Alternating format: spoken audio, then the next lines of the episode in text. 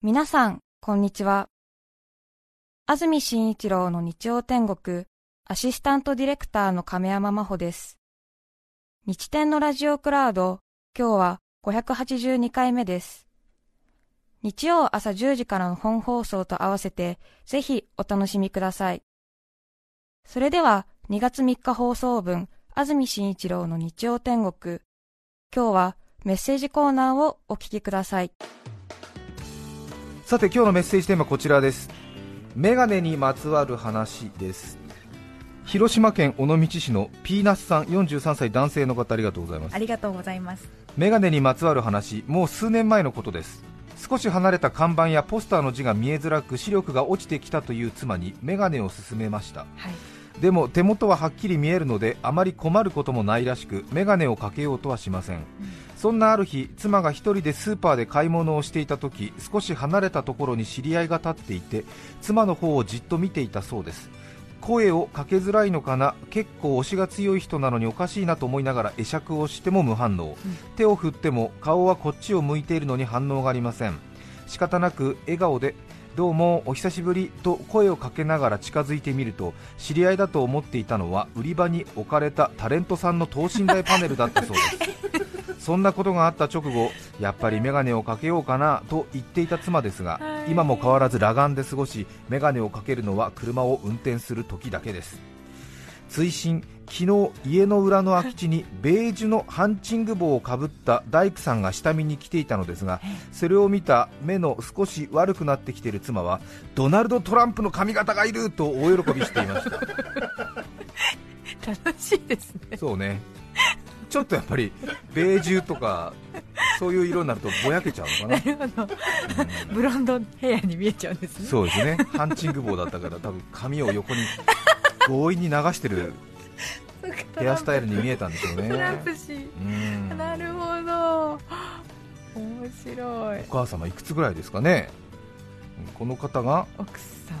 そうか、うん43歳だからそれぐらいか。そうね、まあ、40くらいになると少しね 確かに見えづらくなってきますもんね。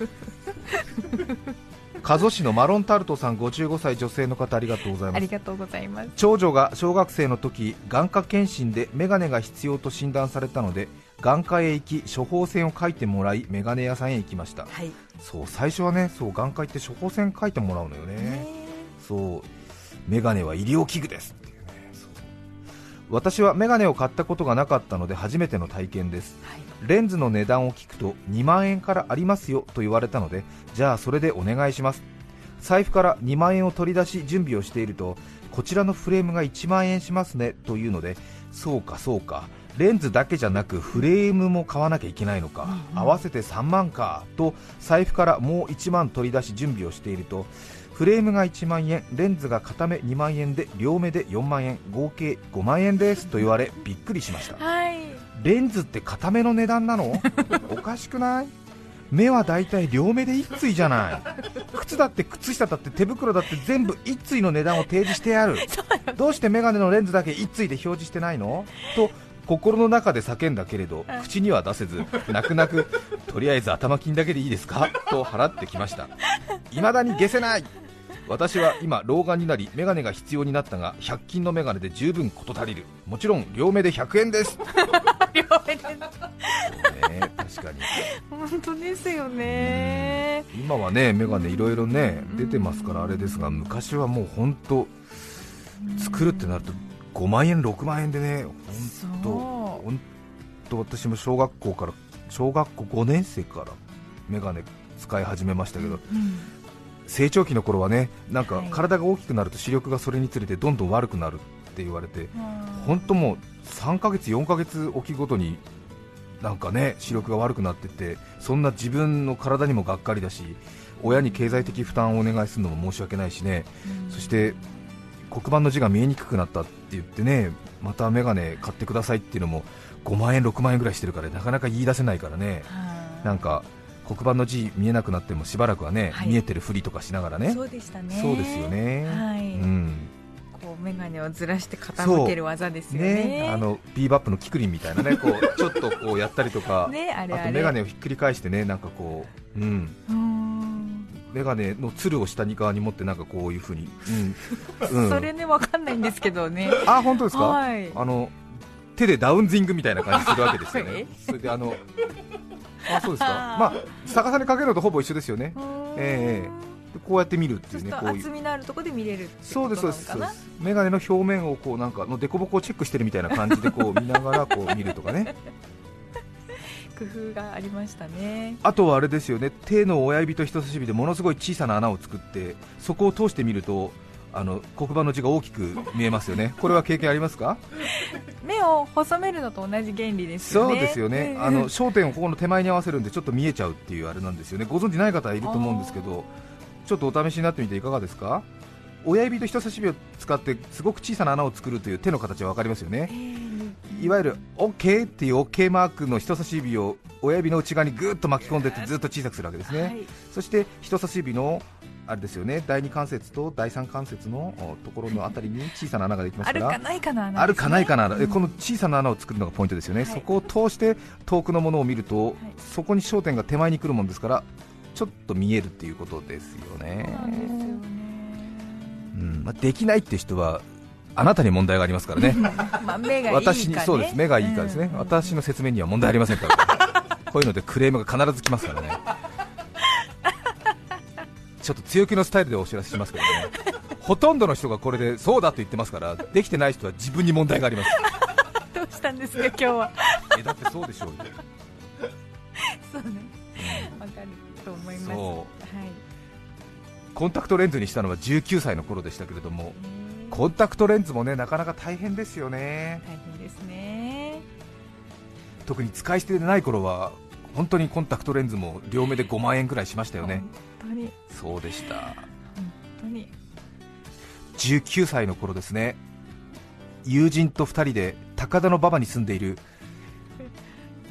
女性の知り合いの家に呼ばれてちょっとしたホームパーティーみたいなものだったんですけどもね、懐かしいですね、今、ふっとこの人差し指の穴から向こうを見るという行為で思い出しましたけれども、まあ、その女性のお宅にお邪魔したんですね、19歳の頃ですからもう呼ばれるだけで楽しくて友達と一緒に行ったんですね、何かどっちのことが好きなのかもわからないからみたいなことでドキドキして行きますね、それで、まあ、当時はね未成年だったので女の子は1つ年上だったかな、うん、お姉さん的な人でなんか料理とか作ってもらってホクホクしながらね。で若いもんだからずっと話し込んじゃって、えー、で当然終電がなくなってで結局夜通しおしゃべりをして、そして何かが起こるのか起こらないのかをドキマキしながら楽しみに胸たからせながら結局何も起こらず朝の市電で帰るっていうそういう光景なんですけどね。えー当時私コンタクトレンズをし始めてましたが、そういう夜更かしするっていう体裁でお邪魔してないので、あ。のコンタクトレンズがもうパクパク パクついちゃってね、そしてパクつきますでしょ、乾いちゃって、ね、乾いちゃってね、それであの、うん、もうどうしようかなみたいな感じだけど、でも何かあってはいけないからギリギリまでね、そう。刺激は目からって言われてたから、そう。これはきちんと、いやそうでしょう、だって、もし何かねその女性と楽しいことが起こりそうな時になってちょっとよく見えないのでよくわからなくてみたいな。ぼんやりしてた、らさ興奮半減じゃん。だからギリギリまで頑張ってたんだけどね。そうそうそしてほらコンタクトケースを持ってなかったからね。それで結局じゃあまたねなんつって帰るわけじゃない、はい、そしてもうさすがにもう目が限界だと思ってでコンタクトレンズを外すのよね。ソフトコンタクトレンズを使ってたんで、はい、お使いの方はお分かりかと思いますけどもソフトコンタクトレンズ取るともうほどなくして干からびてきますからね、はい、でそれ割れちゃ困るわけですよね、はい、それでそれを多分なんかペットボトルは当時なかったから何かのところに入れて家に帰ってからもう一度、その水分に,、水分に浸してやらなきゃみたいな。で、これ大変だからみたいなことで要は裸眼になって家に帰ろうと思ったわけです。当時南与野に住んでましたから私ね、え。ー、埼京線で。そう。高田馬場から乗ったんですけどもね。そうそう。で当時ほら Suica とかないですもんね。皆さんどうして電車乗ってたか知ってます？あの巨大なあの駅のなんか駅名がバーって関東一円書いたその駅名の看板見てで自分の最寄りの駅の値段見てで小銭で切符買わなきゃいけないじゃないですか。で私、視力が0.08ないもんですからねもう 困ったなと思った時にだったらだったったっつってその人差し指の 穴で南与野を見て、えー、440円って書いてあると思ってで440円の切符を買って埼京線に乗って帰ったんで。すそこでそこでおお助かったわと思って。これは助かると思って。秘密道具。そしたら見えたんだよ本当に。視力0.1ないからもうそんな駅のさ絶対見えない,、絶対見えないでしょ？絶対見えない。昔そうやって値段調べましたよね。ねえ面倒なことをしていましたね。そう。そうか。困ったなと思ってこれ、うん。おお見えたって。えーっとつって北戸田と南与野は440円。帰ったわ。まだね人に頼るってことができなかった。当時の私ね。人に聞けばよかったんだけどね。聞けないよねでもなかないかね。やでも今も聞かないタイプのままですよね今も聞かいないタイプですね、うん。うん今もなんとかね、うん。今考えると初乗りで乗ってまあね。南与野で降りてうん。生産すればよかったんだけれども、え当時は見えない。困った！みたいな。立ち直れなかった。うん。思い出した。あの時ねお世話になった人たちは皆さん元気なんでしょうかね。そういうことありますね。青春でしたね。はい。うん。入間市のサンチョさん35歳男性の方ありがとうございます。ありがとうございます。メガネと私小学校時代近くの銭湯に行ったら水中メガネをかけて潜るというようなことを友人とよくやっていたことがあります。そうね水中メガネ。そうね。ある日少し顔の怖いおじさんからおいお前ら迷惑だからやめろ。ここはプールじゃないんだと怒られすみませんと謝るとそうね。昔怒ってくれる人いたね。そうですね、うん、迷惑だからやめろ、ここはプールじゃないんだと怒られ、すみませんと謝ると、お前らな、今、いろんなおちんちん見たい年頃なのはわかるけれど、それはよそ様に失礼だからなと言われ、いやー、別にそういう意味で水中メガネをかけて遊んでいたわけではないんだけれど、と思うも、状況の悪化を恐れ、はい、以後気をつけますと答えました。ちょっとこれは濡れ衣だったね。ただはしゃぎたかったんだよね。きっとね。面白い静岡県の猫バスさん26歳女性の方。ありがとうございます。視力検査が嫌いです。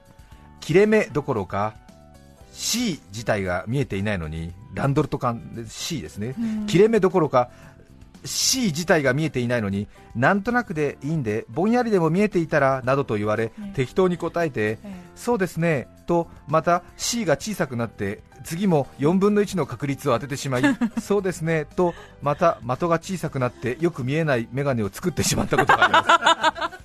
そうね。当たっちゃうんだ。形はね。昔ね右斜め上とかありましたけどなんか最近は上下右横だけですもんね。ああそうなりましたかね。確かね。であれ本当4分の1でね、うん。2連発ぐらいでまぐれ当たりすると次のステップに進まれて い偶然が当たってしまった見えたのかもしれないみたいな。そうですよね。でこれはみたいな。いやもう確実に分かりませんみたいな。一つ前からまぐれ当たりしてるんですみたいな。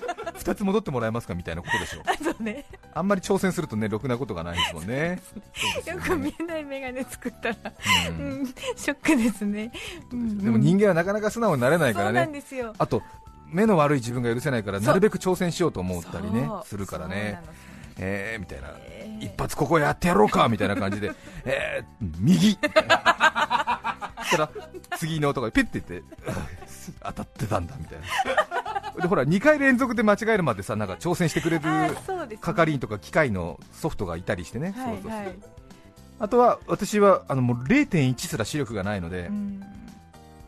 昔はねポスターみたいなものでやってましたもんね。そうでしたね。そうですよね、ええ。そうするともう一番上の段はもう私十何年ずっとやってますからはい。もうね あの暗記できてるってあれですよね。左上下なんで左からね。そうそうそう。暗記できちゃってるんですよね。そうですね。なのでここはみたいな言われてで、うん。先生の指し棒が見えないんですけど先生のもう腕の角度でわかるわけですね。なので、えー左下上で一つ下の段に0.2の段に行かれて、えー、分かりません。分かりません。はい0.1ってなんですね。はあそうそうそう。でもほとんど0.1も見えてないんだけれどももうなんかもう、うん、ちょっとしたなんかお祭りみたいな あの。決まり事？通過儀礼。うん。通過儀礼。祭り事みたいな感じ。ね。うん。先生がこうやってきてこうやってこうやって落とすを飲むみたいなね。そうそうそうそう。うん。左上下。見えません。見えません。はい。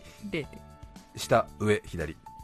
見えません。見えません0.1両目0.1ね。みたいな。どうもありがとうございます。はい。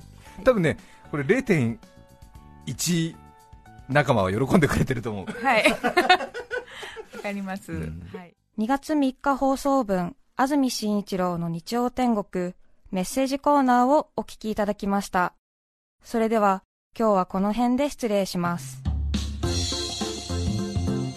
安住紳一郎の日曜天国上から読んだら竹やぶ焼けた。下から読んでも竹やぶ焼けた。